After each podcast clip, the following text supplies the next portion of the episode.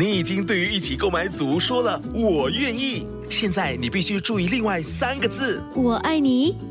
我知道，BTO 不是 HFE。如果你在申请预购组屋，必须获得购屋资格通知书，简称 HFE 通知书，整个程序约需一个月。还没取得 HFE 通知书，请上网 HOMES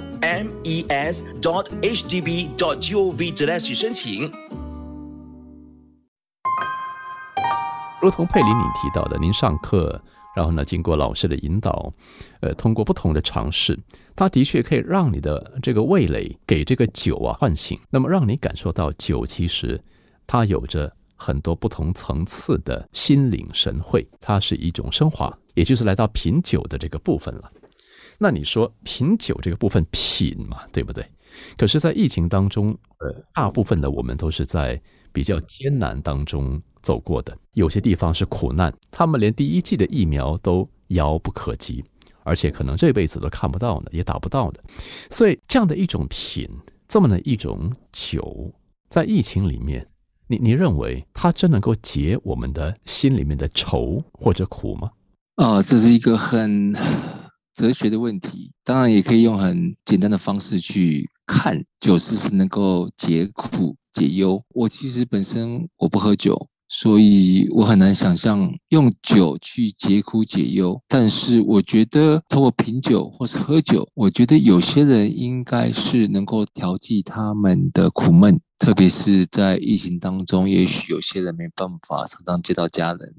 或是有些人因为被锁在国外进不了台湾，所以我觉得酒肯定是能够帮助他们稍微的。缓和一下他们的，也许是思乡的情绪，也是思念亲人的情绪，或者透过品酒来啊带走一点痛苦。我相信也有很多人因为在疫情当中发生一些不幸的事情，不管是失业，或是就失去亲人，或是不同的状况苦难，也会让他们透过喝酒的方式去逃避现实。这就是我的看法。当然，我觉得可能会有些人就抗议，因为毕竟我不喝酒，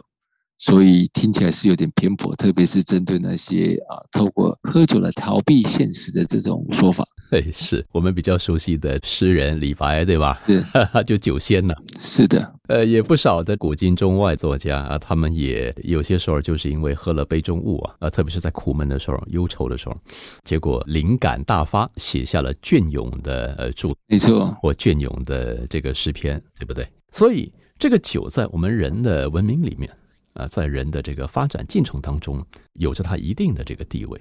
只不过说，我们在饮酒的时候，我们那个度怎么去把持，我们怎么去拿捏那个分寸，也就是怎么去节制啊这回事儿，对吧？那在您的这个人生里面，呃，是否有见过，或者是你自己本身？固然你说你不喝酒，不过曾经有过喝酒的这个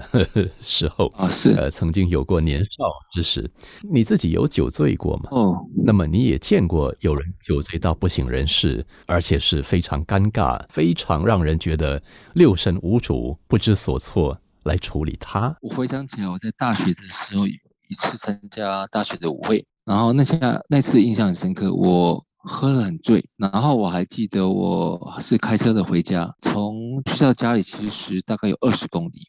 那个是二十多年前的事情了，所以啊，我很惊讶我能够安全的回到家里面来。当然，我们不鼓励酒驾，因为在二十多年前，酒驾这样的一个现象还是没那么普遍，酒驾所造成的痛苦跟伤害那时候并没那么强烈。所以啊，这是我印象很深刻的。毕竟那时候年轻嘛，也许那时候的年轻，所以虽然喝了很多，但是能够消化的比较快一点。但是我不是很喜欢喝醉酒的感觉，因为你感觉失去了控制，你没法控制自己，因为那个酒精已经破坏了所有你的控制能力。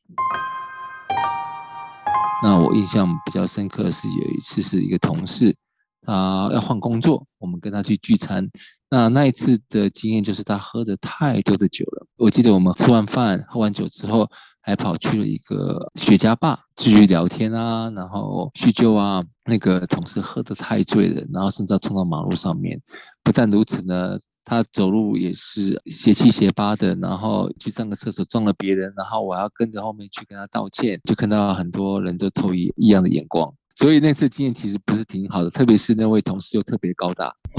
我又要把他想办法能够把他控制他，不要让他跑到街上。他碰到的人啊，然后说话太大声，我要得必须帮他跟别人道歉，所以那经验不是挺好的。所以呢，警惕我自己，千万不要喝醉。人体肌肉质量随着年龄增长逐年下降，严重影响我们的生活品质。不幸的是，四分之一五十岁以上的国人有可能会患上肌少症。但我们可以采取措施，帮助减缓肌肉流失，定期进行阻力运动，摄取含丰富蛋白质的均衡饮食，都有助于增加和强化肌肉。每天两杯 Marigold HL 牛奶，足以提供二十克蛋白质。